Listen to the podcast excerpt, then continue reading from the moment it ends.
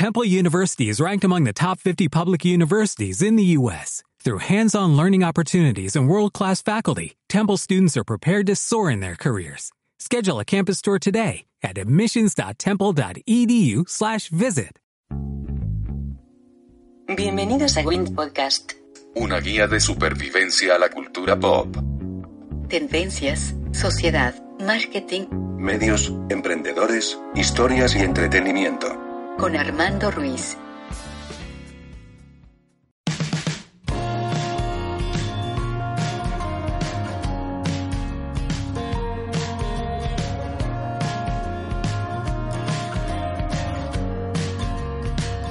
Hola, ¿qué tal? Bienvenidos a Win Podcast. Yo soy Armando Ruiz. Me encuentran en Twitter y en Instagram como Armando-MKT. Este podcast, Win Podcast, lo pueden escuchar en Spotify, iTunes, Google Podcast, Evox, eh, casi cualquier plataforma de podcast que eh, quieras para escucharlo.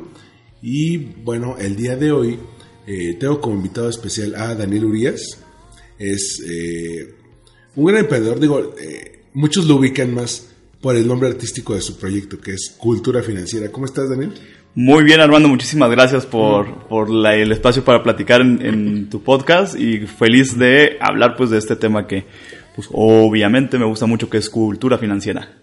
Y es que me llama mucho la atención porque, eh, digamos, me, tocó ver hace un tiempo, ya, eh, como 6, 7 años, eh, como este boom de esta alternativa de finanzas personales, que quizá el, el más conocido es el de Sofía Macías, de Pequeño Cerdo Capitalista, pero en aquel entonces se formó un pequeño grupito que se conoce como el Clan Financiero, que eran una serie de autores, eh, columnistas, escritores de finanzas personales que los unía, pues este afán de no hablar desde el típico eh, papel sermoneador, regañador de- del autor, de es que si no ahorras te vas a morir o algo así, sino más te comentaba los beneficios. Entre ellos estaba eh, Adina Chelninsky, Sonia Sánchez Square, estaba Roberto Morán, estaba Eloy López, eh, varios así.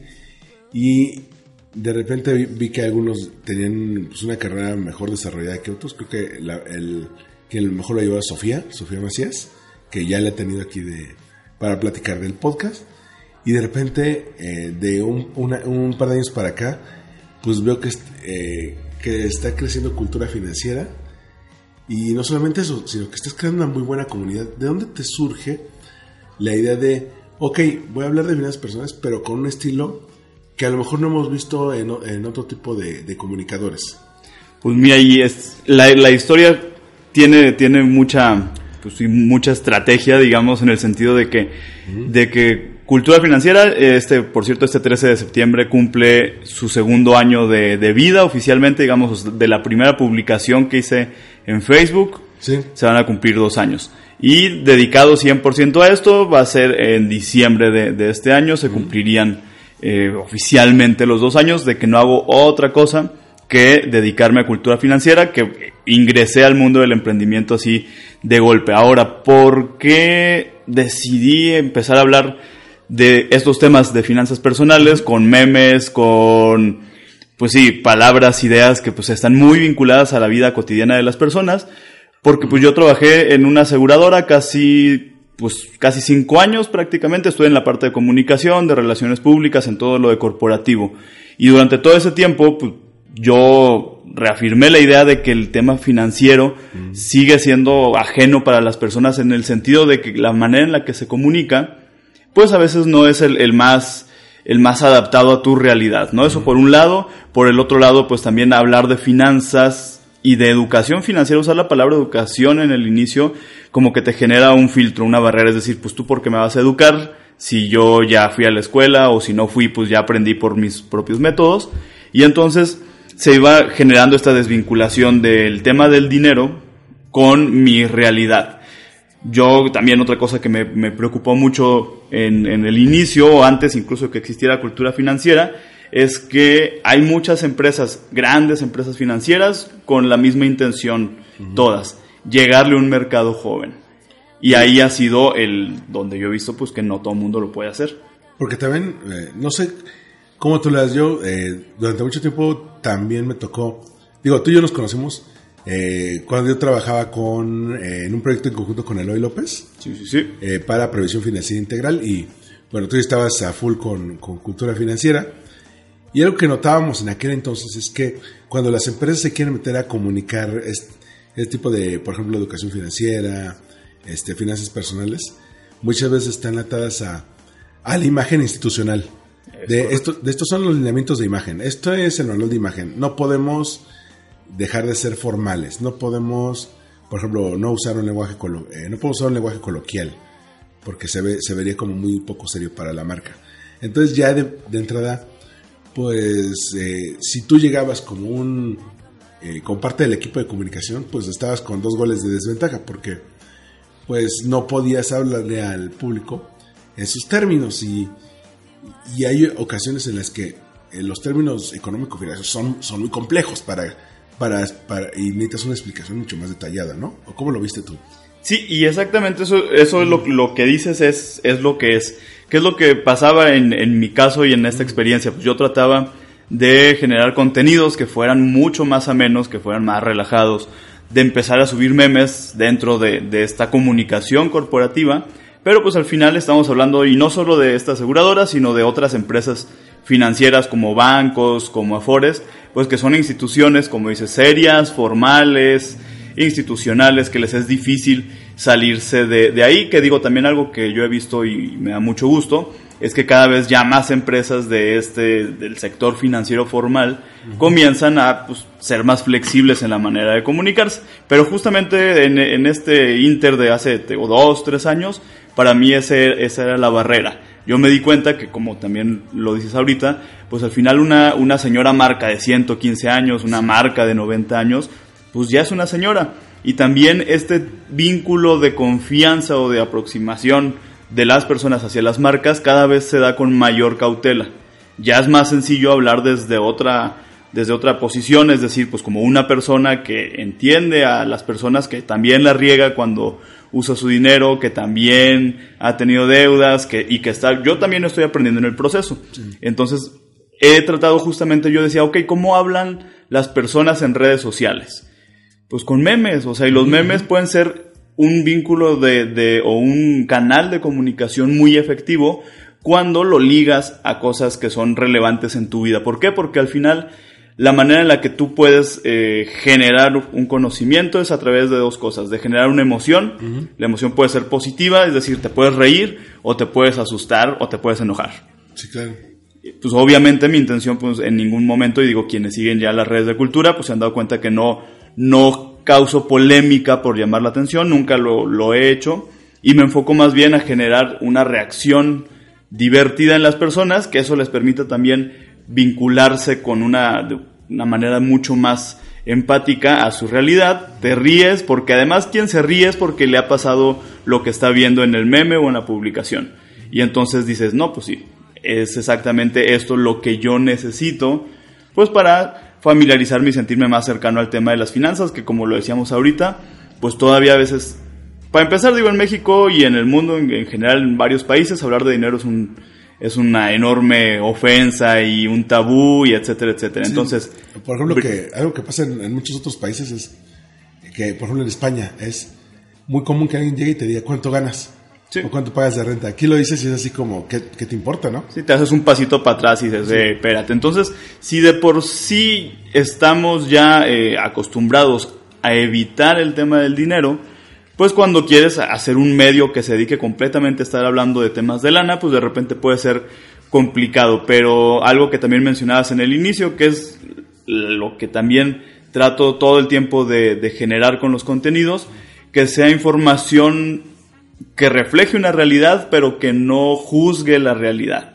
o que no juzgue una decisión determinada. Siempre es desde una postura, pues que logre ser lo más imparcial posible. Obviamente, pues hay veces que, que uno debe de también tener alguna postura sobre algo, pero esta intención de generar un acercamiento con, eh, con las personas que están buscando información sobre temas financieros es sentar las bases desde la información y no desde el juicio. Porque si yo me acerco a una plataforma o a un libro o a un programa de radio, de televisión, una empresa financiera, y lo primero que encuentro son juicios, descalificaciones o tú estás bien menso porque no ahorras, pues obviamente pues yo no me voy a quedar ahí. Digo, a menos que uno sea muy masoquista, por ahí hay algunos Sí. medios de comunicación y algunos comunicadores que sí son bastante, pues sí, incisivos en sus comentarios y en la manera de expresar temas financieros O muy regañones en ese sentido. muy regañones.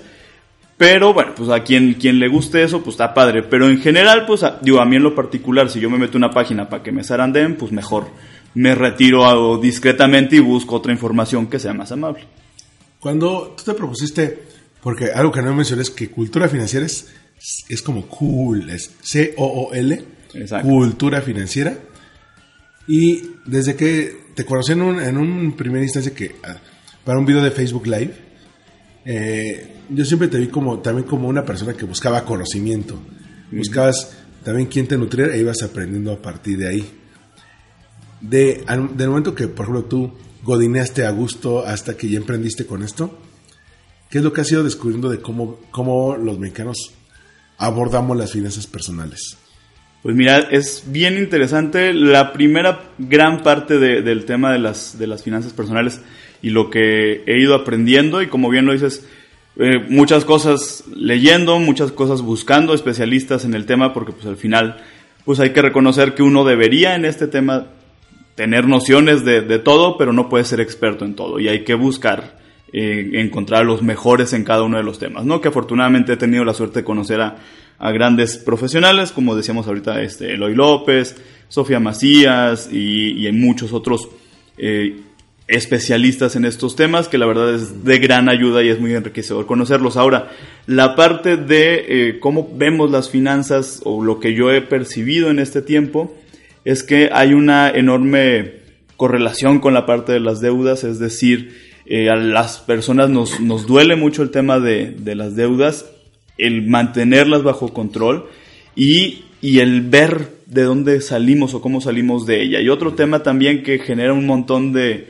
de conflicto y que ya es una de las banderas de cultura financiera, es el de identificar cuáles son mis gastos cotidianos y de qué tamaño puede llegar a ser el, el hueco que le hacen a, a mi bolsillo si no los si no los voy categorizando, si no los tengo registrados. Yo les llamo gastos vampiro, le digo porque se van chupando tu, tu cartera o tu bolsa sin que te des cuenta cuando alguien visto atacando a un vampiro a plena luz del día.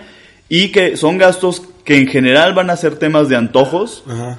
que ¿Cómo? parecen bien pequeñitos, pero que de verdad suman unas cantidades impresionantes. Como el cafecito de Starbucks, la coca después de la comida. Es correcto, el elotito en la tarde, les digo yo, un pan, las galletas, unos- un paquete de chicles, unos chocolates, unos cigarros, que cuando va sumando todo eso, y yo, yo lo llevo mucho más a lo tangible, es decir, yo les digo, bueno, suma todo lo que se te va en un mes de este tipo de gastos y saca el porcentaje de cuánto representa de tu sueldo.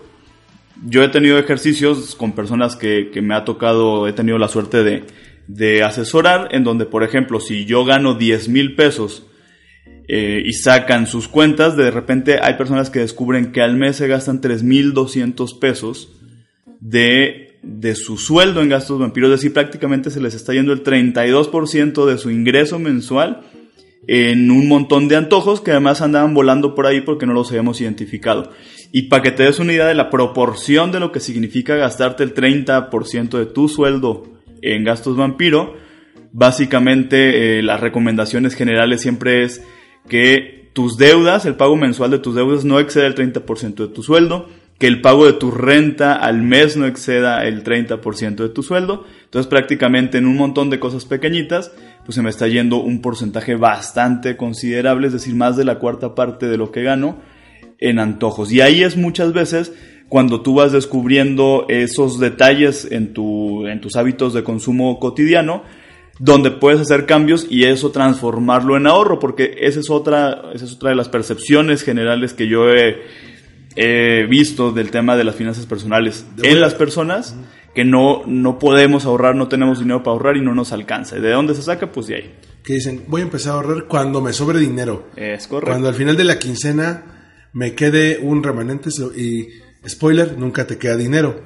Porque, Exactamente. porque siempre surge algún imprevisto. Oye, ¿qué crees? Me invitaron a tal lugar a salir los amigos. ¿Qué crees? Ahora tengo novia y ahora la novia me, me pide que la vaya a llevar a cenar. Entonces, eh, son, son gastos hormiga que te van haciendo. Estoy buscando aquí justamente una gráfica que hiciste para, para las redes sociales que juntaba todos esos gastos vampiro que estás mencionando. Ah, sí, sí, es muy bueno. Que vamos, lo, es una tabla donde vamos poniendo eh, diferentes gastos y cuánto te, te gastarías eh, al final de, de, un año dependiendo el número de veces que los consumas. Porque también, y ese es otro, otro asunto interesante en la parte de cómo comunicar esto. Si yo les digo, ah, bueno, alguien que se toma cinco cafés a la semana durante un año es tanto dinero.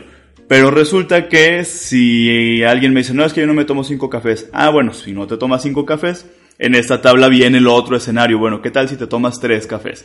Y así nos vamos. Entonces, la verdad es que esta tabla le fue extremadísimamente bien. Sí. Este, aproximadamente te estoy hablando que en alcance, es, en Facebook específicamente, son más de 2 millones de personas lo vieron, este, este post. Aparte ya se me han etiquetado de personas que gentilmente recrearon la información en sus propias páginas con sus diseños. Entonces, lo que significa que generó pues una muy buena pues impresión y ha tenido un muy buen alcance porque Además, si eres tan amable de leer la lista de gastos, quienes nos escuchen se van a mínimo con uno se van a identificar, o sea, no hay manera a menos que de verdad seas extremadamente pues disciplinado en tus hábitos y digas, "No, yo no como nada chatarra ni nada", pero algo deben de caer ahí. Mira, por ejemplo, la famosa coquirri para la presión baja, ¿no? O para acompañar mis tacos o para acompañar la comida, que dices, una coca pues son 12 pesos. A menos que la compres en Oxxo, que cuesta 13, algo Más así. caro. Digamos, vámonos por lo más barato. En la tienda de esquina me cuesta 12. Si nada más te compras dos veces por semana tu coca, por las 52 semanas estás gastando 1.248 pesos, que ya es bastante. La- lo que no te dices, a ver si, eh, si tú eres de los que es de lunes a viernes y el sábado también te das tu gustito, al- en un año estás gastando 3.744 pesos solamente en una coca al día. Exactamente. Y, pero por ejemplo el café del Oxxo, que digamos el estándar chiquito cuesta 17 pesos. Ya si quieres que el moca grande, que lo ya se te puede ir a 20, pero digamos el de 17 pesos, si nada más te tomas tu café dos veces por semana, eh, al año ganas, gastas 1.768 pesos.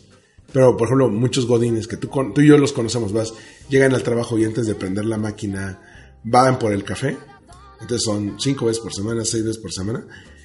Esto implica que van a gastar 5.304 pesos. Si tomamos en cuenta que, si no me equivoco, cerca del 90% de los mexicanos menores de 35 años ganan menos de 10 mil pesos al mes, se está gastando la mitad del sueldo en cafés. Está cañón. Y además, y, otra cosa, que ahí ese, ese es el café y generalmente lo vas a acompañar o de un pan dulce Sí, o de claro. unas galletas.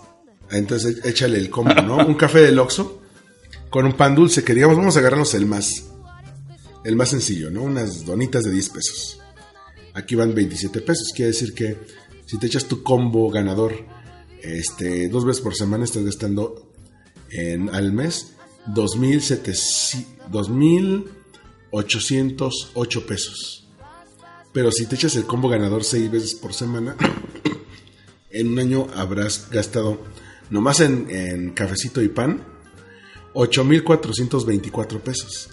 Que dice uno, ya los quisiera esos ocho mil y tantos pesos en mi bolsa o ahorrados, Sí. pero sin ningún problema. Y ahí es, y ahí es, es lo, lo- y luego hasta ya se ríen de mí porque la verdad es que yo ya llegué a un punto en el que esto me, me gusta tanto hacerlo y sacar cuentas y todo, que le digo, es que eso es lo divertido. Es divertido y a la vez es doloroso, porque cuando salen mis números y obviamente pues me doy cuenta del tamaño de- del gasto que estoy haciendo en un año, pues me río, pero me río de nervios porque dices, no manches, pues tengo mi capacidad de ahorrar, si recortara estos gastos sería enorme.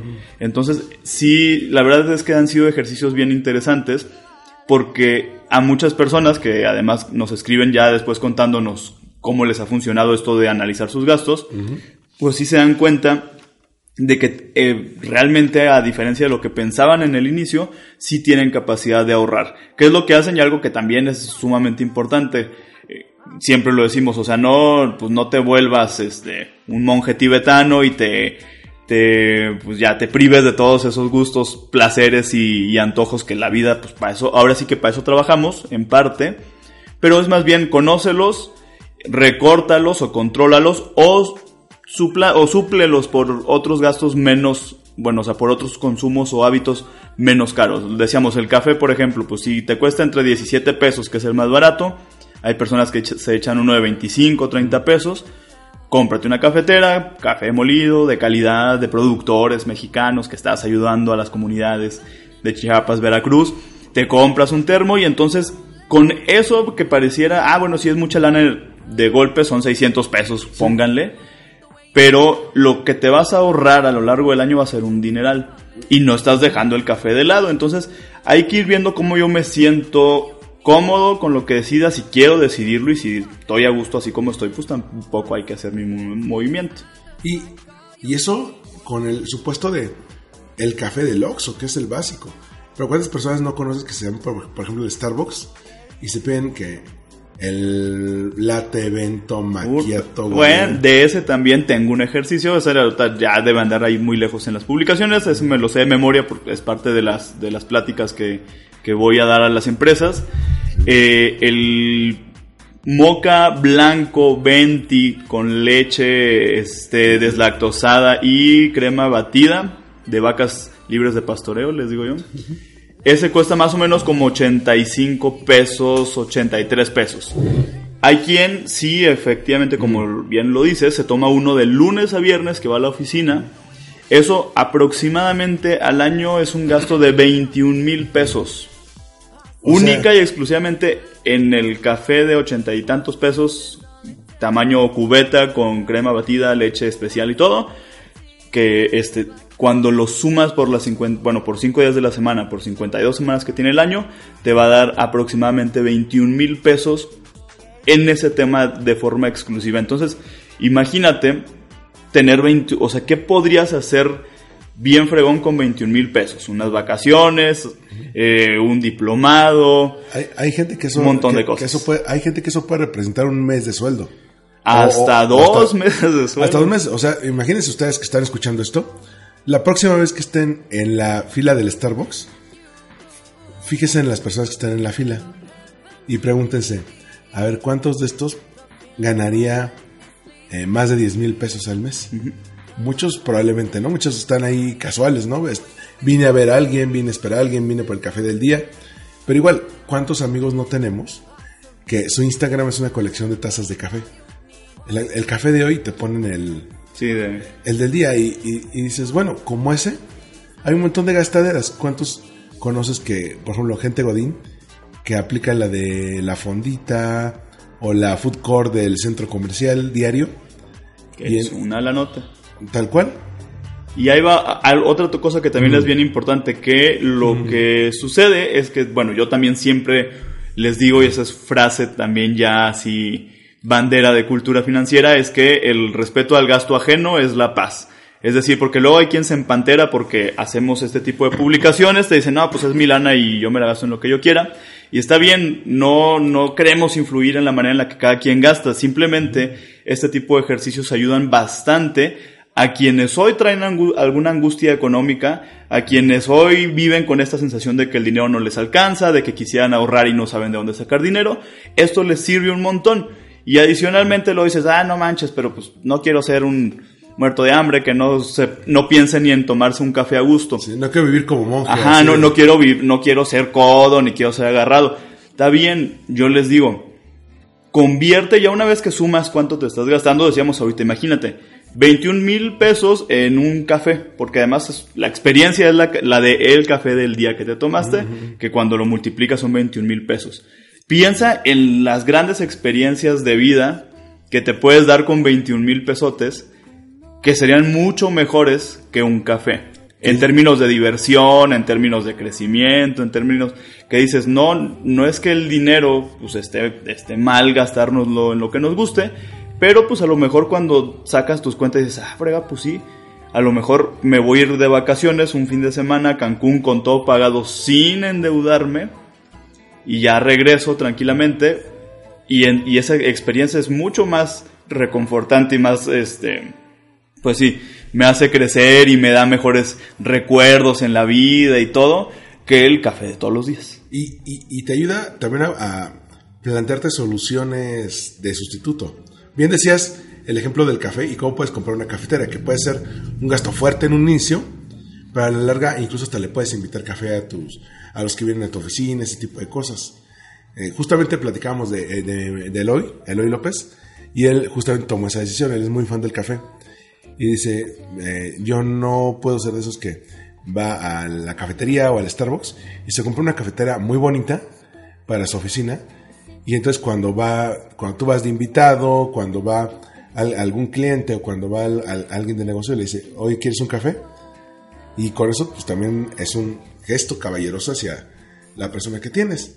Pero es que muchas veces eh, los eh, consumimos, es más, ni siquiera consumimos porque el café de ahí sea, deli- sea delicioso. O, Sí, por- ¿no? o porque nos guste. A veces lo hacemos simplemente para despertarnos.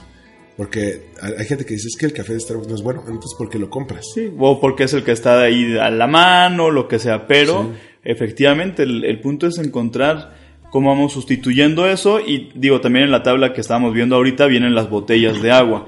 Las botellas de agua tienen dos problemas muy grandes, uno es que contaminan terriblemente y el otro pues que no son para nada baratas, Sí. incluso comparándolos a con un garrafón de 20 litros versus una botellita de 600 mililitros es, es un gasto enorme la botella también, o sea, no se trata pues de, de que ya no te hidrates el resto de tu vida. Simplemente pues cómprate una botella de estas de especiales pa- para contener agua y llévatela y eso y que de ahí sea de donde consumes tu agua todos los días, te vas a ahorrar un dineral también en esa parte. Entonces hay que ir encontrando todas las cosas en las que otra vez no, no, no nos sacrifiquemos terriblemente porque también dices, pues si a mí me encanta el café, como el caso del hoy, en mi caso a mí me encanta echarme mis cervezas los fines de semana y a veces entre semana también, pero entonces uno va midiendo y va identificando, ¿sabes qué? Mira, estas cosas, pues voy a ser menos inflexible al recortarlas porque de verdad son un deleite en mi vida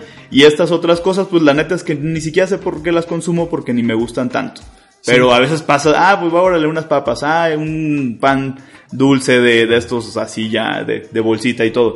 Que al final dices, bueno, pues si, si esto no estuviera en mi vida, seguiría exactamente igual mi existencia y, e incluso mejor porque, real, porque voy a empezar a ahorrar ese dinero. Que la gran mayoría- la mayoría de la gente dice, pues es un gustito que me voy a dar para lo que gano, pero, o sea, tienen que checar eso. Por ejemplo, aquí mencionas el de echarte dos chelitas después de la oficina.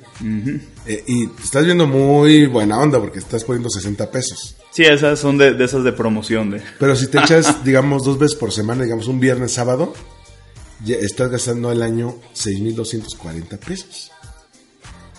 Eh, y, y es más, cuando, si dices, estos dos veces por semana, si ya son seis veces por semana, hasta pones todo bien en casita, sí, ya ese uno, pues oye, carnal, ya ya, sí. ya es alcoholicazo eso, ya es... bueno, pero también, por ejemplo, ahí dices, oye, si a ti te gusta, por ejemplo, echarte, puedes decir, ok, se vale, échate, digamos que te echas tu cerveza en la noche para relajarte, porque tuviste un día muy especial. ¿No sería más sencillo ir al súper, comprarlas y tener tu stock ahí? Es correcto, y algo también yo soy un férreo defensor de las caguamas. Tomar Sí. en caguama, también hablamos igual. Es que tú, tú eres del norte, ¿no? Tú eres del Sí, país, ¿de dónde yo eres? soy de Sonora. Entonces digo, y, pero más allá de eso, a- otra vez todo así sacándole cuentas, digo, pues sí, hay gente de que luego vincula las caguamas de, ay no, pues es que no se ve nice, pues sírvetela en un vasito y ya se ve bien nice. Pero ¿por qué hablamos de las caguamas como una buena opción? Porque pa- para empezar son eco-friendly, es decir, es retornable el envase y en segundo, el contenido que, que trae una caguama en términos de costo es mucho más barato pagar por una caguama que por un paquete de seis cervezas o de seis latas. Que además pues, esto genera basura al final. Pero eh, ese es el punto, es, es ir, ir conociendo bastante bien qué nos gusta, qué no nos gusta, qué podemos cambiar. Y partir también de estar seguros de que queremos empezar a ahorrar. Si yo en este momento no tengo ninguna meta, Sí. pues entonces, pues para, para qué le, le, le entro a lo del ahorro, porque no hay nada que me motive. Y a veces ya cuando encuentras una razón de ser en tu vida, que suena muy filosófico, pero sí es, es importante, yo siempre les digo, muchas personas nos encantaría viajar a algún destino internacional, exótico, así, nunca visto. pero siempre nos quedamos nada más en el nivel de, de- del deseo, del sueño, de la fantasía. Ah, el día que vaya a Vietnam. ah. Y envidias a los que sí van. Sí, que, ah, no manches, está padrísimo, me encantaría hacer tú. Pero, pero ¿cuántas veces nos ponemos a hacer un plan mínimo nomás para ver de cómo va a ser el golpe? Decir, bueno, siempre querido ir a Vietnam, voy a buscar cuánto cuestan los vuelos a Vietnam, voy a buscar cuánto cuesta el hospedaje, cuántos días, si hay paquetes, si no. Y entonces ya partes de tener algo escrito, así tangible en un papel, en, una, en tu en un programa de, de tu computadora, de tu teléfono. Y entonces ya decides, ah, bueno, pues cuesta 500 mil pesos, no, pues no, no es alcanzable en este momento, cuesta 80 mil, cuesta 50 mil pesos, ¿cuánto tiempo tendría yo que ahorrar y qué cantidad tendría que ahorrar para eso? Y entonces ya, créeme que cuando yo tengo un objetivo muy grande, dices, no manches, pues de tomarme un café que ni siquiera está tan bueno, del Ox o del Starbucks, a prepararme para ahorrar para mi viaje, pues obviamente pues lo que yo voy a, a darle o lo que voy a poner por delante va a ser el viaje. Y este, y este es el juego, es, es ir viendo qué me importa más, en dónde quiero eh, utilizar mi dinero para crecer, para estudiar, para invertir, para viajar. Y entonces ver de dónde voy a sacar esa lana que pues básicamente sale de mi, de la manera en la que me administro. Sí, y eso, eso me recuerda, por ejemplo, yo hice, justo así como lo mencionas, hace eh, siete años yo me fui de maestría y me dieron una beca de CONACYT que te daban como mil euros al mes. Entonces yo en lugar de, por ejemplo, otros amigos sí se iban los fines de semana que a restaurantes, a cenar y hasta en la zona turística que suele ser más cara, porque fui a Barcelona y yo dije, a ver si estoy en Europa, quién sabe cuándo vuelvo a venir, pues quiero conocer ciudades en Europa. Sí, pues sí. Entonces, en lugar de, por ejemplo, ir a cenar a esos lugares, este, lo que hacía era, pues, eh, hacía el súper como cualquier hijo de vecino allá. Me, me cocinaba a mí mismo, que me salía más barato, me hacía alguna hamburguesa, me hacía algún bocadillo de chorizo español, ese tipo de cosas. E iba ahorrando, pero a la vez, justo como tú mencionas, hice mi lista. Dije, ¿qué ciudades quiero visitar? Y hasta hice una logística. ¿Qué orden de ciudades es el más barato? O sea, por ejemplo, si me moviera de Barcelona a Valencia, de Valencia a Granada, de Granada a Sevilla, de Sevilla a Madrid, en lugar de un Barcelona-Madrid directo. Ah, que ya es mucha más larga la tirada y gastarías más nada más en ese solo trayecto, perderías más tiempo. Exactamente, entonces lo que hice fue así tal cual un Excel con, eh, hasta dije, del- de, una vez que termine la maestría, del primero de julio al 3 de julio voy a estar en tal ciudad. Los costos de transporte son estos y el costo de hotel es esto. Ya había visto en portales y todo, y una vez que, encuent- que encontré el precio más bajo, eh, lo apartaba, y así con cada una de las ciudades.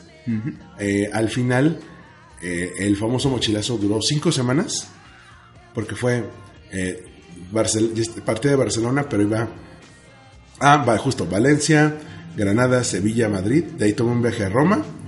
Luego me fui en tren a eh, Florencia y a Venecia.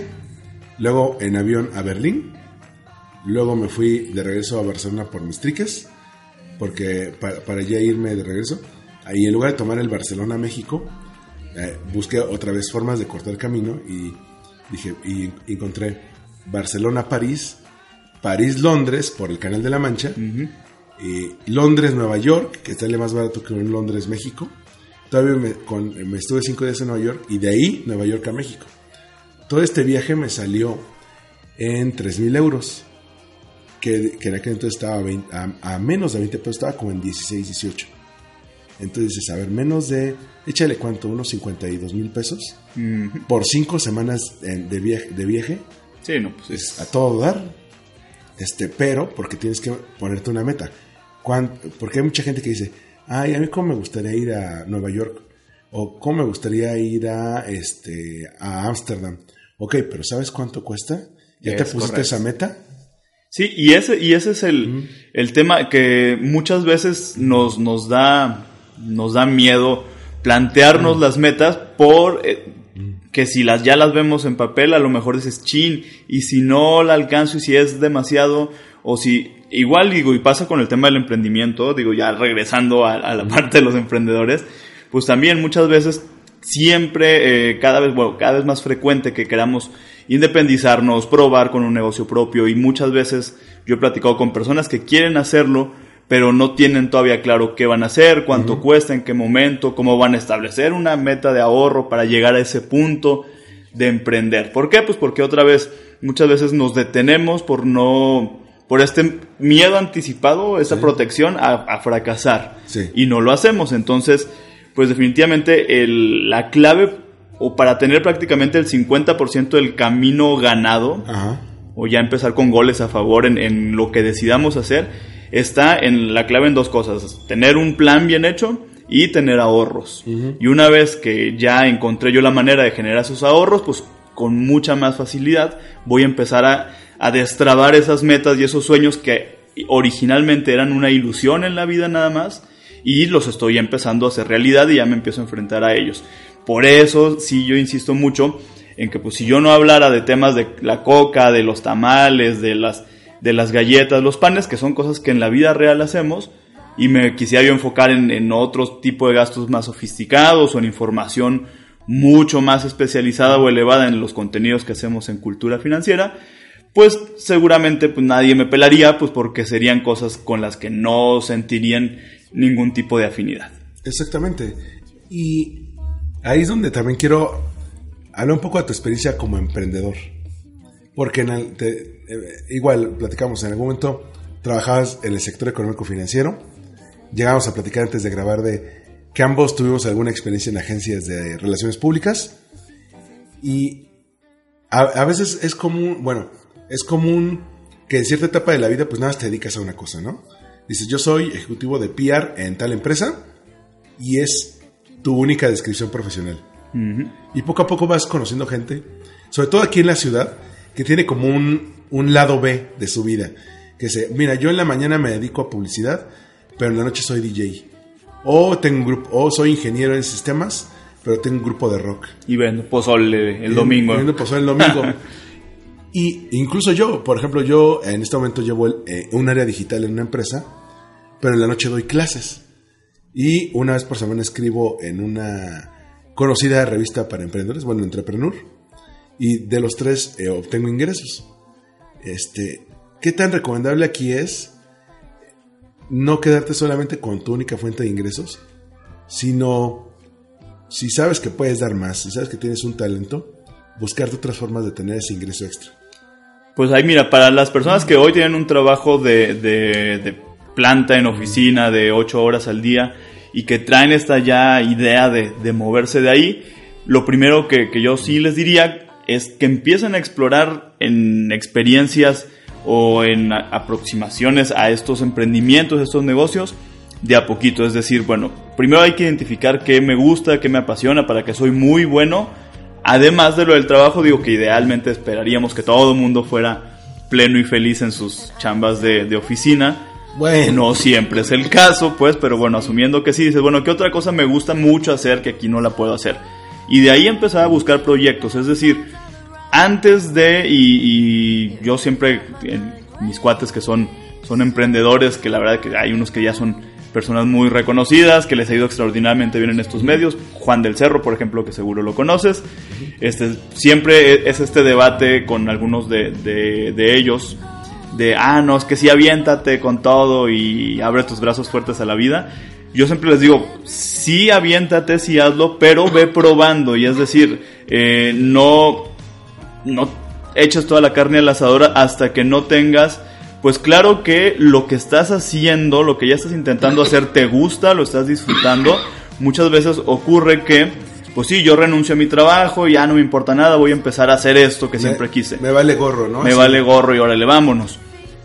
Y ya cuando estás en el, en el momento, en el emprendimiento, que no hubo una planeación o una medición de qué tanto me identificaba o qué tanto realmente me gustaba eso, dices, chino, ya me di cuenta que esto no me, no me apasiona tanto. Y entonces, pues ya, ya fue una pérdida de tiempo y de dinero. Y otra cosa también importante, eh, si yo ahorita tengo un trabajo de oficina y ya sé exactamente hacia dónde me quiero dirigir, decíamos, empiezo a probar con experiencias pequeñas, me voy familiarizando sobre el tema, vayan a foros que tengan que ver con, con esto que a ustedes les apasiona. Eh, si es la música, prepárense todavía mejor, vayan haciéndose de instrumentos, vayan a tocar los fines de semana, a fiestas infantiles si quieren, a bautizos pero vayan afianzando y váyanse asegurando de que eso es realmente el camino que quieren tomar. Y en el Inter, es decir, en paralelo, bueno, me voy informando, preparando, empapando ese mundo que me late para ver si es a lo que me quiero dedicar ya de lleno. Y además voy ahorrando dinero porque idealmente pues yo si me voy a ser emprendedor necesito tener un fondo de ahorros que me permita salir adelante en lo que el emprendimiento va agarrando vuelo. Sí, claro, porque, porque muchos quieren ganarse a, a, la primera, ¿no? No, pues y es que y está cañón, o sea, más o menos eh, entre el año y medio, dos años va a empezar a caer lana de manera constante, que eso no significa que ese dinero ya me permita pues ya ser millonario ni, ni vivir de mis rentas. Y muchas veces, y esto también seguramente tú lo sabes perfectamente, pues prácticamente se estima que el 85%, casi 90% de los emprendimientos no logran pasar la barrera del segundo año de vida porque el emprendedor se queda sin dinero. Sí, sí, sí. O sea, porque dices, chin, pues es que o, o como, o emprendo, o este, ya no hay para gasolina, ya no hay para pagar la renta, los servicios, y es bien fácil caer ante la seducción de, ah, bueno, voy a buscar un trabajo de medio tiempo para que haya una lana que esté cayendo y bueno, ya le voy dando. Sí puede funcionar y hay quienes de verdad tienen un, temple impresionante, una disciplina para una chamba de medio tiempo, que además sabemos que nunca va a ser de medio tiempo. No, te, te acabas Sí, o sea, se vuelve más horas, pero que dices, bueno, tienen la energía, tienen el, enfoque para hacer eso y hacer su emprendimiento y les va bien.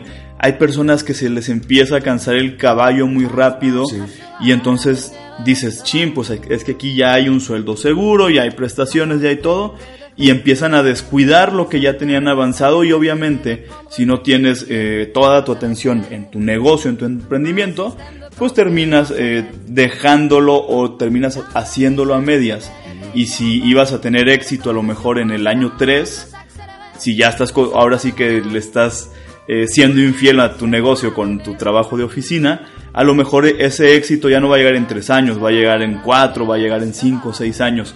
Y puede ser que en el, en el camino te desanimes. Por eso es bien importante organizarse, digo, y yo en términos de experiencia te puedo decir que uno de mis primeros grandes errores, eso es para que nadie lo aplique, pues ya tardé más o menos como un año en que empezara a, a, ver este, ciertos proyectos que ya dejaban ingresos para, para el negocio, pero en una ocasión había la, eh, la, promesa del pago de una factura de el viernes te pagamos antes de mediodía. No, bueno. Y pues dije, ah, bueno, pues aquí tengo un dinerito, el viernes me pagan, pues órale, que pues que es tanto, es tantito, pues ahí voy como menso a gastarme todo mi dinero, He estado ahí, no te preocupes. Ya, ya venía, según yo, la factura y pues tómala, que pues llega el viernes, pues no llevo el pago. Sal, dices, bueno, todavía me alcanza para sábado y domingo para sobrevivir.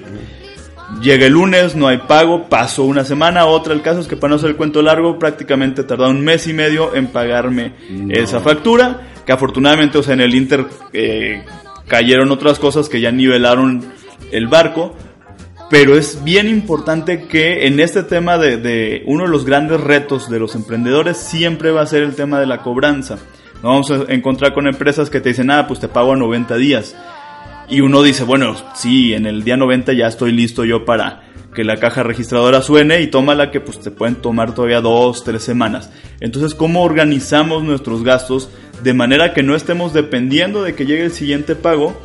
Para respirar. Así que sí es bien importante también esa parte de, la organización. Obviamente en mi caso es mucho más importante porque yo me dedico a hablarle a las personas de cómo organizarse y administrarse bien. Entonces son, son metidas de pata que ya, ya me ocurren con mucha menor frecuencia. Todavía la, la riego, insisto, o sea, tampoco estoy exento de cometer muchos errores financieros, pero pues obviamente en todo este camino he ido también buscando predicar con el ejemplo que aplica para todos los emprendedores. El día que ustedes se casen con una misión, con un negocio, una empresa, que digan esto es lo que yo quiero hacer, ustedes tienen que vivirlo de una manera así completamente vinculada a su vida cotidiana, porque pues no puedes vender, eh, pues no sé, a lo mejor tener una empresa que cuida del medio ambiente y pues que a ti en tu casa te valga gorro el medio ambiente, Sí, ¿no? que, que tengas un tiradero. o Exacto, que tires agua o que tires basura, que no te importe. Entonces, ¿qué quieres hacer? Y eso, ¿qué tanto lo vives? Porque además eso se refleja mucho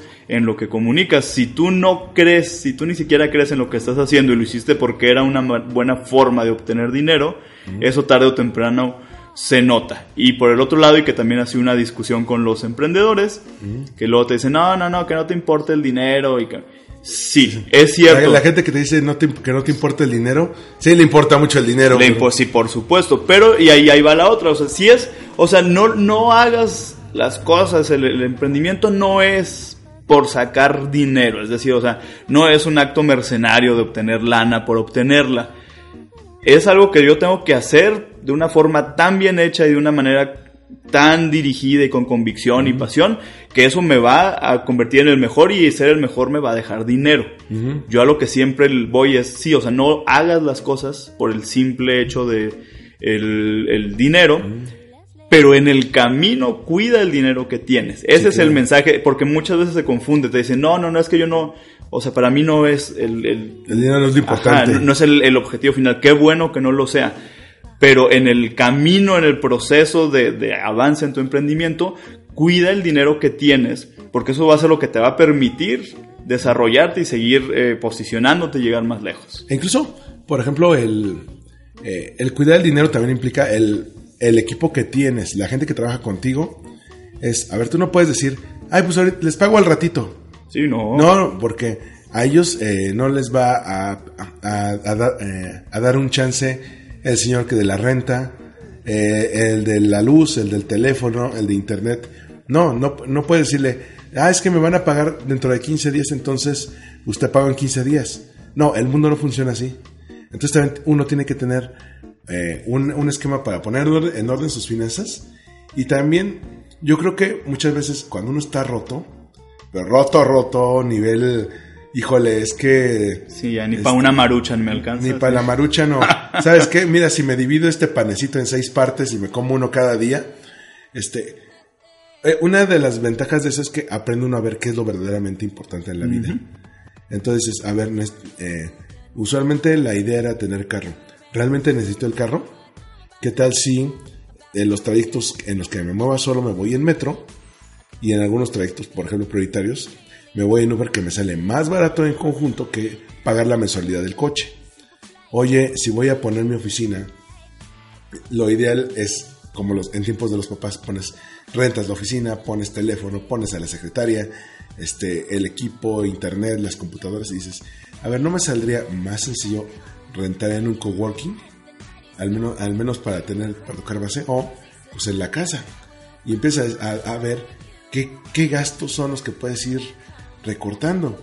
Pero en tu caso tú me decías que eh, al principio pues sí tardó un tiempo en que el, el proyecto de cultura financiera ya rindiera como los frutos. Es correcto. Esto inició como un, digamos, un, lo que se conoce como un side project, un proyecto lateral a- a- en, tu, en tu vida, Godín.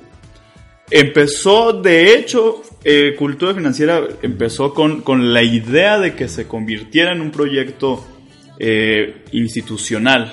Yo lo diseñé, yo lo creé desde cero, desde el nombre ya de Cultura Financiera, con esa, esa intención. ¿Qué es lo que pasa? Pues que por temas de, de la empresa deciden que no les interesa adoptar ese proyecto, entonces yo lo empiezo a hacer por mi cuenta. Pero obviamente, y ahí, ahí va lo interesante, yo lo hacía eh, parte, o sea, en- en- de mis ratos libres, de repente pues ya sabes que uno está ahí haciendo horas glúteo en la oficina, y pues le pues, medio metía mano, pero pues, realmente lo único que estaba funcionando en ese momento pues es que ya había un par de perfiles, que era el perfil de Facebook y el perfil de Twitter activos con el nombre pero no existía para mí la posibilidad de dedicarle verdaderamente tiempo para que, para que creciera y se desarrollara. Después de esto, te decía, empezó el 13 de septiembre de 2017, que fue en la Ciudad de México. Quienes viven aquí, quienes no. No. viven aquí lo saben perfectamente, que una semana después viene el caos con el temblor que evidentemente pues todo se detuvo en la ciudad durante muchas semanas, entonces realmente pues fue un momento de iniciar en un- una etapa donde no, no avancé prácticamente nada, pues porque había otras prioridades hacia dónde voltear, ¿no? Viene el mes mediados de octubre, luego llega noviembre con este tema del buen fin, que otra vez como que se medio empezó a reactivar la economía. Sí. Y finalmente, eh, a mediados de diciembre, pues ya se termina mi relación laboral con, con la empresa. Y ese día fue justamente este momento de coyuntura así en mi vida de decir, ok, puedo empezar ya a dedicarme al 100% a esto el resto de, de mi vida. Bueno, estoy exagerando, no fue tan, tan dramático el asunto, pero dije, bueno, dedicarme ya a esto, ver cómo le va a hacerlo crecer y probar además que mi, mi idea de que comunicar las cosas por medio de contenidos divertidos puede funcionar. O puedo buscar otro trabajo y dedicarme a eso y esto seguirlo haciendo de medio tiempo. Eh, para mí de verdad fue un momento de, de hasta de mucho miedo, pues yo tenía prácticamente 13 años trabajando siempre como, como empleado, es decir, con un patrón, con prestaciones, afortunadamente, y lo digo así con, con muy agradecido con la vida, nunca tuve estos momentos de quedarme sin trabajo, generalmente pues era un trabajo y luego salía otra mejor oportunidad y al otro y al otro y al otro. Nunca había habido tiempo ni siquiera de detenerme a pensar si querías seguir estando en una oficina hasta ese momento. Más bien era de, pasas de un trabajo a otro y es como de una zona de confort a otra a zona de otra zona de confort, que básicamente es como en el mismo espectro que es pues tener un sueldo seguro con un patrón y prestaciones que no te tienes tú que preocupar por corretear más allá de la chuleta, de hacer bien tu trabajo, eso sí, por supuesto. Entonces, eso es diciembre. Luego, en abril del 2018, me llega una oportunidad de trabajo en un banco bastante reconocido de los más grandes. Era un muy buen puesto, que además era algo que en, en meses anteriores ya se había platicado, pero pues no, no terminó dándose la situación. Sí. Y me dicen, oye, te- ya te quieres venirme a trabajar para acá, Pues ya no estás en la aseguradora, todo puede funcionar. Y ese momento fue otro golpazo en mi vida porque dije, no me ha caído ni un peso de mi proyecto. Y, es, y este es un, es un empleo top, es, es el Olimpo de los Godines. de- Sí, sí. El, el- el- el tipo de Dream Job que estoy buscando por meses Exacto. se me cumple. Y ¿sabes quién estuvo en una situación así? Y me contó cuando la, cuando la conocí hace también como 8 o 9 años. Sofía Macías, que es de que cuando regresa de su maestría, le ofrecen unirse al equipo de comunicación de famoso banco. Nunca me dijo cuál. Y dice, aquí tengo dos opciones. O me uno al Dream Job y me convierto en, pues, en una corporativa más. O persigo mi proyecto con todo el reto que eso implica. ¿Tú cómo lo ponderaste, sabes? Básicamente es, es una historia muy similar. Eh, te decía, me habla la persona que incluso era quien iba a ser mi jefe, que afortunadamente hoy ya hemos podido hacer proyectos ya desde cultura financiera, lo cual es, es- es increíble. Y entonces yo en ese momento le digo, mira, ¿sabes qué? Nada más dame un día para pensarlo, porque además la oferta fue, necesito saber ya, porque si no eres tú, pues ya tenemos a un par de candidatos más, Híjole. pero tú eres la prioridad porque pues aparte ya tú ya hiciste todo el proceso. Entonces me dice, necesito ya saber ya. Le digo, dame, dame un día nada más para decidir. Y justamente fue esto. A ver, mira, aquí no he generado ni un peso, pero también voy empezando. Yo tenía prácticamente cuatro meses de que había arrancado. No me podía poner exigente con mi proyecto en ese momento. Entonces yo dije, si me voy para allá va a ser la historia de que no voy a poder llevar mi proyecto, pues porque es un banco y no, no me da libertad creativa, ni puedo trabajar con otros bancos en otro momento, es decir, es conflicto de interés básicamente. Cultura financiera con un trabajo corporativo en una institución bancaria. Siempre, Entonces, siempre va a haber Sí, o sea, y eventualmente lo voy a tener que dejar de hacer, o lo voy a empezar a hacer a medias, ahí a ratitos, como ya estaba ocurriendo. Y entonces al día siguiente hablo con esta persona, que tengo que es un, un amigo ya ahora muy estimado, y le digo, ¿sabes qué? Mira, si fuera meramente un tema económico, ahorita mismo te diría que sí, es decir, o sea, mi cartera, le- y esas fueron las palabras exactas, mi cartera dice que sí, y le dije, va a sonar muy elaborado el- la expresión, le digo, pero mi corazón dice que no. ¿Por qué, Leo? Porque si me voy contigo yo no voy a saber qué va a pasar con cultura financiera y me voy a quedar el resto de mi vida pensando qué pudo haber sido. La, la decisión fue no. Me dijo, va, órale, gracias por, por tu claridad. Me dijo, si en algún momento sale la oportunidad de trabajar juntos, tú con tu empresa para, para el banco, pues adelante. Hoy, afortunadamente, hemos, ya tenemos un rato haciendo algunos proyectos y tengo la, la alegría de ver que, pues, esa decisión fue la correcta porque no cambiaría ahorita nada de lo que estoy haciendo por, por otro trabajo. Es decir, estoy muy feliz de que, de que le haya apostado a hacer crecer y ver crecer a cultura financiera, que yo siempre le hablo como si fuera un hijo, pero pues básicamente es eso. Y afortunadamente sí, la verdad es que te digo ya ahorita a, un mes prácticamente de cumplir el año número 2 oficialmente desde el primer post al pues hasta este momento te diría que pues sí fue la decisión correcta y yo espero que sea el segundo año de un montón de años más. Y estoy viendo aquí a, través de las redes de cultura financiera para, digamos, para entrar en esta, en esta parte final que es el famoso payback, ¿no? Cuando, cuando ya por fin eh, te genera resultados. Yo me acuerdo, cuando te conocí, pues estabas eh, fuerte con la creación de contenido. Estaban no solamente los memes, estaban los Facebook Lives, hacías entrevistas. Y a, eh, justamente ahora que, digo, nos vimos hace un par de meses en un evento del MIDE, y me dio gusto ver que, que ya el, el, el, MIDE lo te invita a eventos y colaboras con ellos y todo eso. Pero también he visto que hace eventos con aseguradoras, eventos con bancos, que has dado talleres incluso para, para la gente de a pie que dices, ni siquiera esto está patrocinado por un banco, tú te quieres meter en ese taller, adelante. Y te veo en las, en las fotos, eh, por, así de, de, se nota, en, esta es una persona que ama su trabajo, que ama lo que hace, y no solo eso, te estás hablando de personas que quieren estar ahí, que dicen, a ver, yo, creo en lo que tú estás, en lo que, en lo que tú estás haciendo y quiero aprender algo de ti. ¿En qué momento dice, eh, dices, sabes que todo vale la pena? Pues básicamente te diría que, pues justo, y tengo, para mí todo ha sido muy, muy cíclico, o sea, el primer post fue un 13 de septiembre, el día que termina mi, mi, relación laboral con la compañía fue el, 13 de diciembre, y un año después, el 19 de septiembre del 2018, es decir, un año después de, de lo del temblor, ese día firmé eh, mi primer contrato para, para, un proyecto ya como cultura financiera. Desde ese, ese momento, prácticamente, afortunadamente, no ha dejado ya de, de, haber actividad, trabajo, pláticas, ya de forma constante.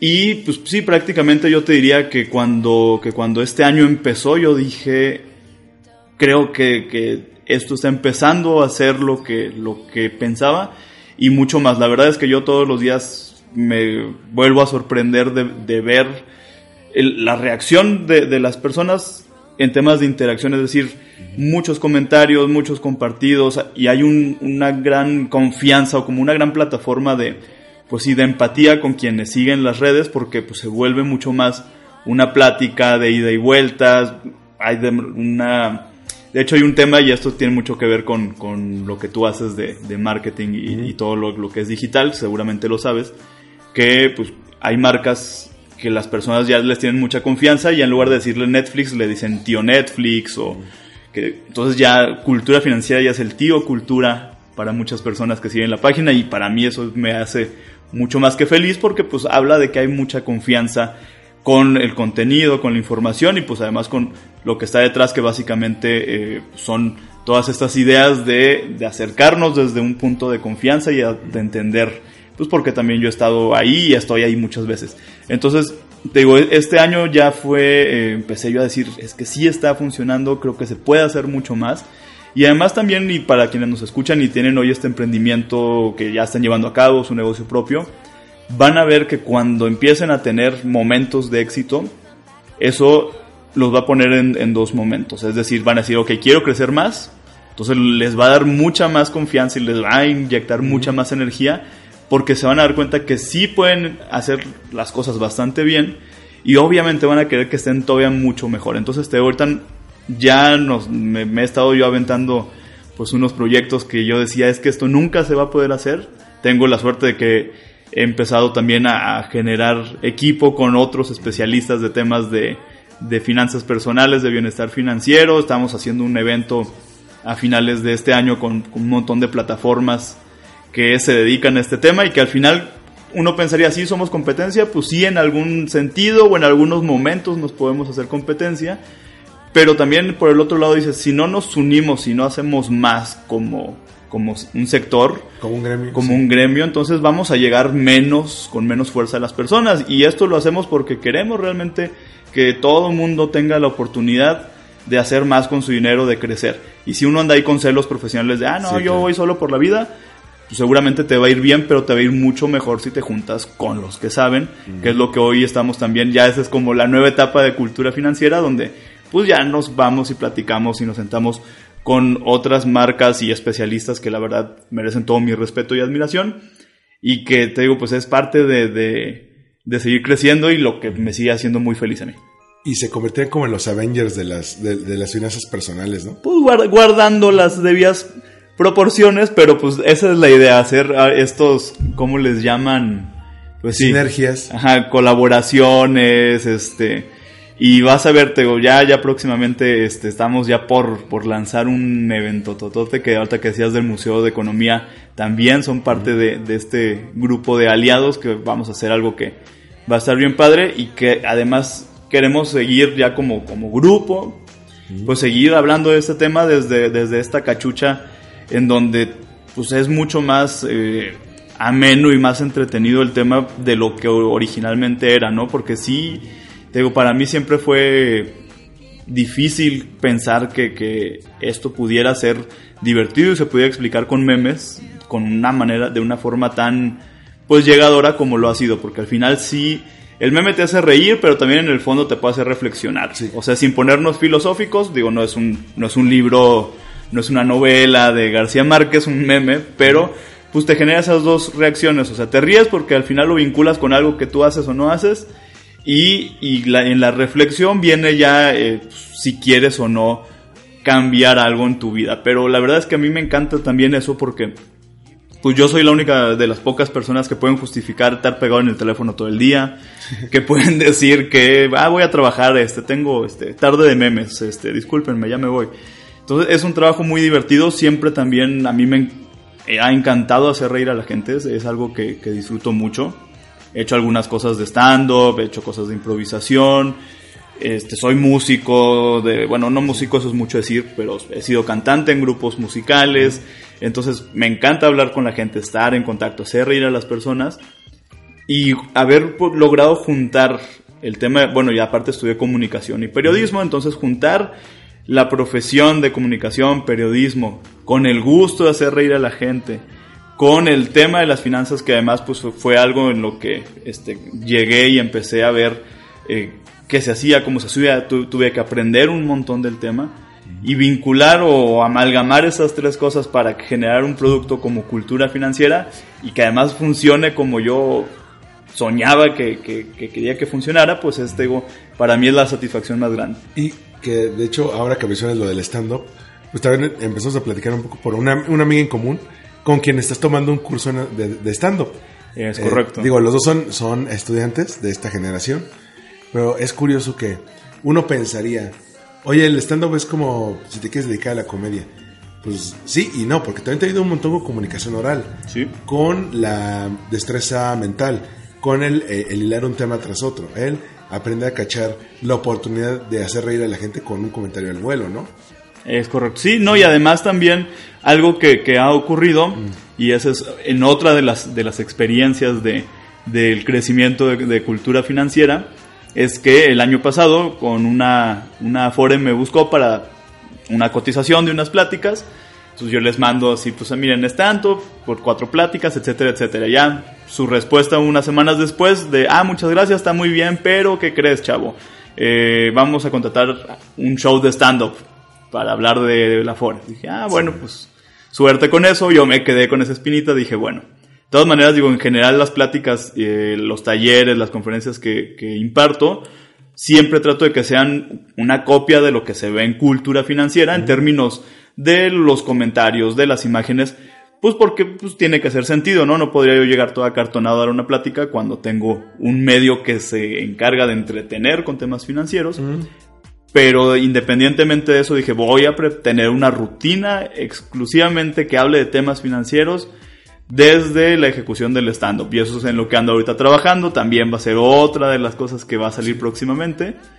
Eh, pues a ver cómo, cómo me va. La verdad es que quienes piensan que hacer stand-up es subirse y decir burradas, nomás las que se te ocurren, están muy equivocados, chavos. Es un enorme proceso de preparación, hay que escribir, hay que probar, memorizar, etcétera, etcétera. Es más, hasta hay fórmulas para hacer los chistes, lo cual me pareció a mí cuando lo descubrí de lo más interesante. Y pues yo voy a tratar de que la, la rutina de cultura financiera de stand-up sea lo, lo más divertida posible. Y es muy padre porque no te quedas con lo que ya sabes. Dices, bien me podría quedar con lo que sé de comunicación corporativa, bien me podría quedar con lo que he aprendido sobre dar cursos, pero dices, no, quiero llegar un paso más. Podría quedarme como solopreneur, que también es un error muy común en los emprendedores de yo estoy solo, él está solo, ella está sola, cada quien por su lado. Y en esto te dicen, vámonos todos juntos. Porque eh, somos, podemos ser competencia, pero también somos gremio. Y va sumando aliados como, por ejemplo, ahora el MIDE, que están pues, Sergio Rivera, Rafa Chontal, todo, todo el equipo de ahí súper, súper buena onda. Ah, es que no te conté, yo trabajé en el MIDE con ellos. Hace, Ah, pues sí. en Entonces- 2011-12, este, yo llevaba el área de, de comunicación, eh, justamente. Entonces, eh, y es, es padrísimo el cómo no te quedas con tu idea original del emprendimiento, sino siempre estás buscando eh, crecer, aprender, crear alianzas, no quedarte en, el status quo. Y esto contrasta mucho con lo que dices hace rato. Siempre cuando una empresa, cuando un emprendedor empieza, sí, puede, eh, si se esfuerza lo suficiente, llegan los frutos, pero a veces queremos el resultado inmediato, la ganancia inmediata, y te pueden desmotivar.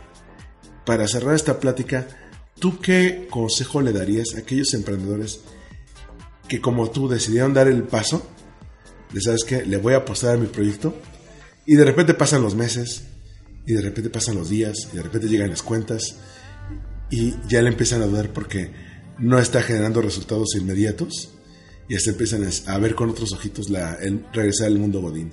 ¿Qué les recomiendas a estas personas? Lo principal es que en, en lo que empieza a llegar el dinero, en lo que empieza a, a afianzarse el proyecto, hay que cuidar muchísimo la administración de los gastos. Eso es el, el punto número uno. Ahorita lo decía, sí, todo el mundo nos encantaría arrancar con una oficina y, y con personal y este mobiliario y todo. Empecemos por lo más básico, es decir, apenas estamos eh, eh, agarrándole la, la onda a este mundo, apenas estás probando qué sí sirve, qué no sirve, hay que ir descartando y también hay que nosotros ser muy, eh, muy sinceros con nosotros mismos al momento de que nos enfrentemos a lo que estamos haciendo y darnos cuenta que va a haber cosas que, aunque a mí me encanten, si a los que están allá afuera no les funcionan, entonces va para afuera. Es decir, hay que ir descartando ideas, hay que ir ajustando y hay que ir viendo que realmente lo que estoy haciendo sí esté cubriendo una necesidad, un interés de a quien yo creo que le quiere llegar. Es decir, digo, y esto también lo, lo he aprendido del mundo emprendedor, de, de disruptivo especialmente, que dicen es que pues tienes que enamorarte de- del problema, es decir, o sea, pues tienes que estar muy clavado en cuál es el problema y cómo lo vas a resolver. En el momento en el que tú, por el contrario, te, te enamoras de la solución, Sí.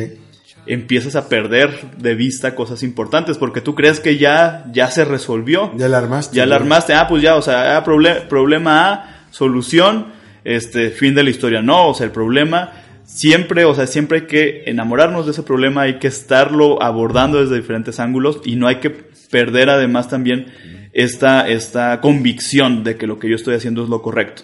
Y decíamos, hay que ser sinceros con nosotros mismos y también tener la convicción de que nos podemos equivocar, y eso es cierto. Digo, hay luego personas que ya andan este, quebrando empresas como si fuera este, comiéndose este, bolsas de papas. Y ya van en la tercera, Sí, cuarta y dices. dices, pues tampoco se trata de eso, ¿no?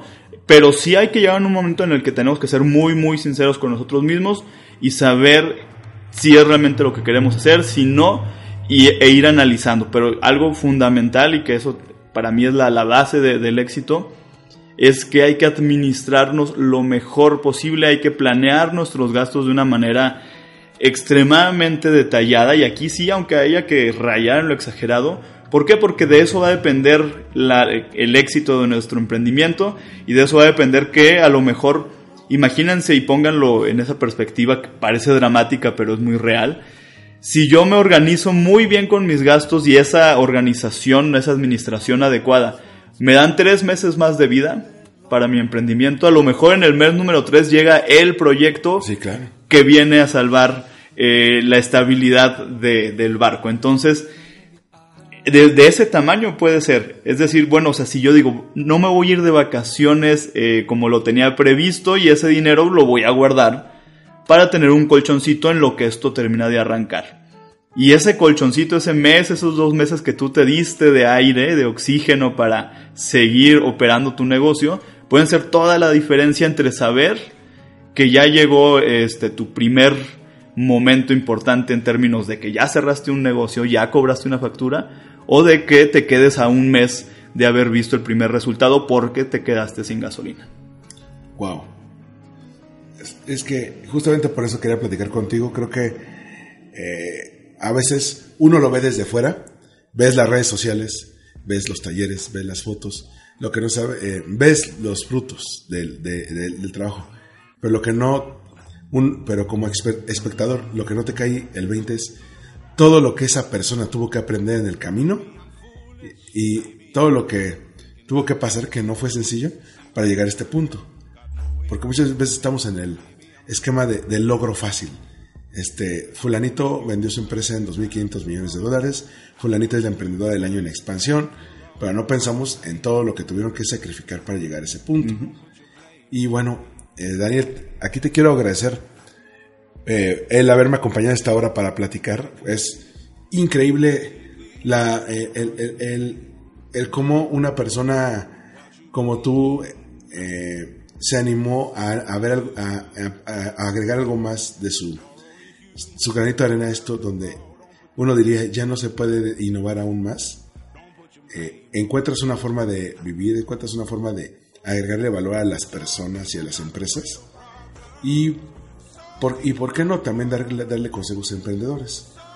Aquellos, digo, sé que tienes eh, millones de seguidores en, en Facebook, pero incluso alguien que apenas está sabiendo de ti, ¿cómo te puede seguir? Estamos en Facebook y estamos también en YouTube, Instagram como Cultura Financiera, cool con doble O. ¿Sí? En Twitter estamos como Cultura Fin, porque no nos alcanzaron todos los caracteres para poner el nombre. Y también en www.culturafinanciera.com. Te decía, ahí cualquier comunicación, generalmente el 90% de los mensajes yo soy quien los responde en cualquier red social o desde la- el correo que está ahí en la página. Y ojalá que de verdad si nos sigan, que nos escriban, que nos manden preguntas, comentarios y todo y que la vida de, de este, este emprendimiento pues siga, siga adelante porque también algo que decías ahorita muy importante. Sí se llega a un punto en el que ya uno dices, ay bueno, ya estoy medio respirando, Sí. pero esto es una chamba igual de intensa todos los días por siempre, porque el día que ya uno afloja demasiado el cuerpo, pues también este, empiezas a perder puntos de vista importantes porque si no innovamos, si no estamos todo el tiempo evolucionando en esto, que, que vivimos en una época, digo, ya voy a sonar como abuelito, pero sí es cierto, o sea, ya todo avanza extremadamente rápido, todo se vuelve obsoleto muy rápido, este, los temas, incluso las tendencias que vemos en redes sociales, si te tardas un día en subirte a un tren del meme, ya no es tan gracioso, ya perdiste oportunidad. Entonces esto es un trabajo, el emprendimiento, el estar en un negocio, y digo, quienes tienen eh, emprendimientos y negocios de, de 50, 20, 30 años lo saben, de estar todos los días manteniéndose en el mismo nivel de exigencia para mantenerse en el mismo nivel y en un nivel mayor de calidad y seguir haciendo cosas y seguir creciendo. Es una carrera de resistencia. Sí, no, esto no termina hasta que pues ya uno cuelga los tenis básicamente. Pues, de nuevo, muchas gracias, Daniel. Gracias a ti, Este, hermano. Gracias por venir a caer acá a la casa Diagonal Estudio de Grabación. Este, un sábado para platicar de esto. Este, eh, es- espero este podcast acompañe una nota de N Entrepreneur para hablar de esto que, que hemos platicado, lo, lo que has aprendido, lo que has ganado. Creo que esto le puede ayudar mucho a aquellos que están emprendiendo, a lo mejor no es lo mismo que tú, pero que dicen, híjole, ¿cómo quisiera que me fuera también como él? Y que tú digas, ok, ¿quieres los resultados? también esto, esto fue lo que me esforcé para llegar ahí. Perfecto, sí, Y- sí, sí, yo encantado. Y bueno, eh, yo soy Armando Ruiz en Twitter, en Instagram, Armando-MKT. Eh, igual, eh, ¿te gusta esto? Eh, suscríbete, recomiéndalo en Spotify, iTunes, o Apple Podcast, Google Podcast, Evox, cualquier plataforma de podcast en la que lo estés escuchando. Y nos escuchamos en el próximo Win Podcast. Bye. After all. I'm only human after all. Don't put the blame on me. Don't put the blame on me. I'm only human. I do what I can. I'm just a man. I do what I can. Don't put the blame on me. Don't put your blame on me.